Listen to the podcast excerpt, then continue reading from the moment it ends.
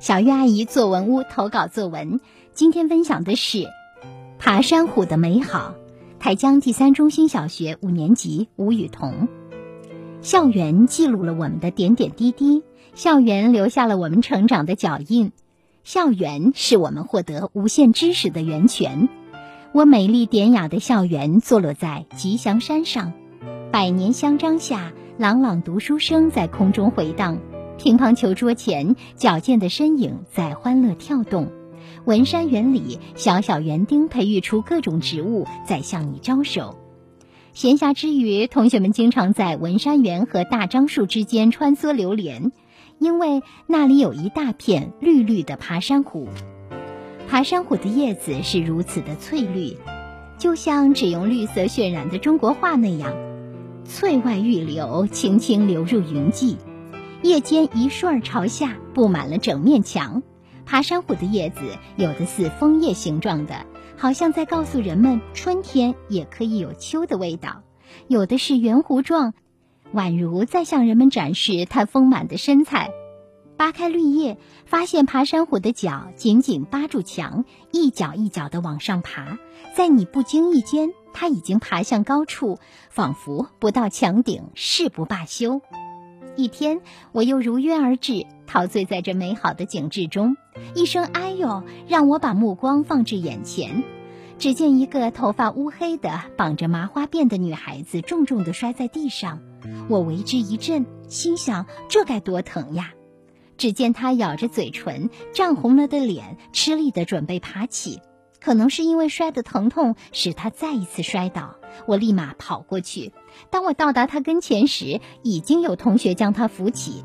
只见豆大的汗珠从红彤彤的脸上滚过，他拉了拉沉重的书包，把皱巴巴的衣服捋顺，再抖了抖裤脚。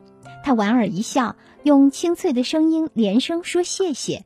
继而，他弯曲着双腿，迈着艰难的步伐，一浅一深地向前走。这时，我细细地打量起他来。他的双脚可能是先天缺陷，使他行走不便，再加上刚才受伤，真是雪上加霜。我出神地望着他坚强的背影，直到他渺小的身影消失在我的视线外。这位小姑娘不正像墙上的爬山虎吗？遇到困难，勇敢面对，一脚一脚向前进。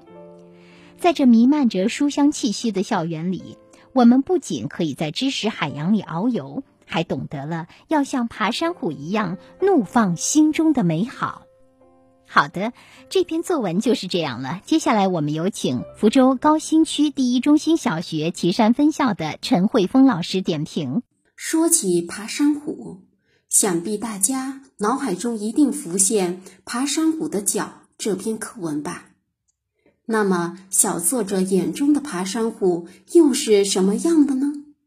小作者从爬山虎叶子的颜色、形状这两个方面来描写，看小作者多会用词呀！一个翠色欲流，不仅写出了叶子的颜色，还写出了这是富有生机的色彩。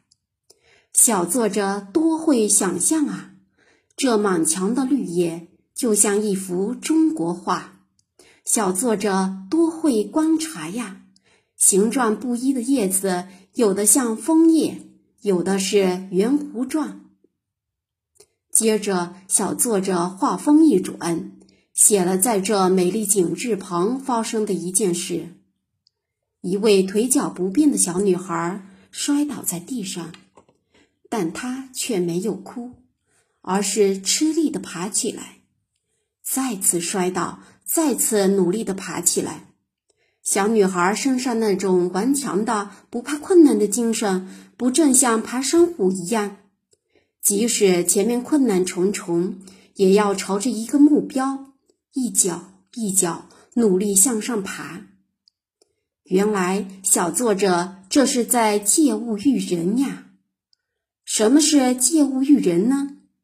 借物喻人，就是借某一事物的特点。来比喻人的一种品格，这种写法可以使文章立意更深远，大大增强文章的表现力和感染力。因此题目中的爬山虎，小作者加了引号，指的是具有像爬山虎一样品质的那位小女孩。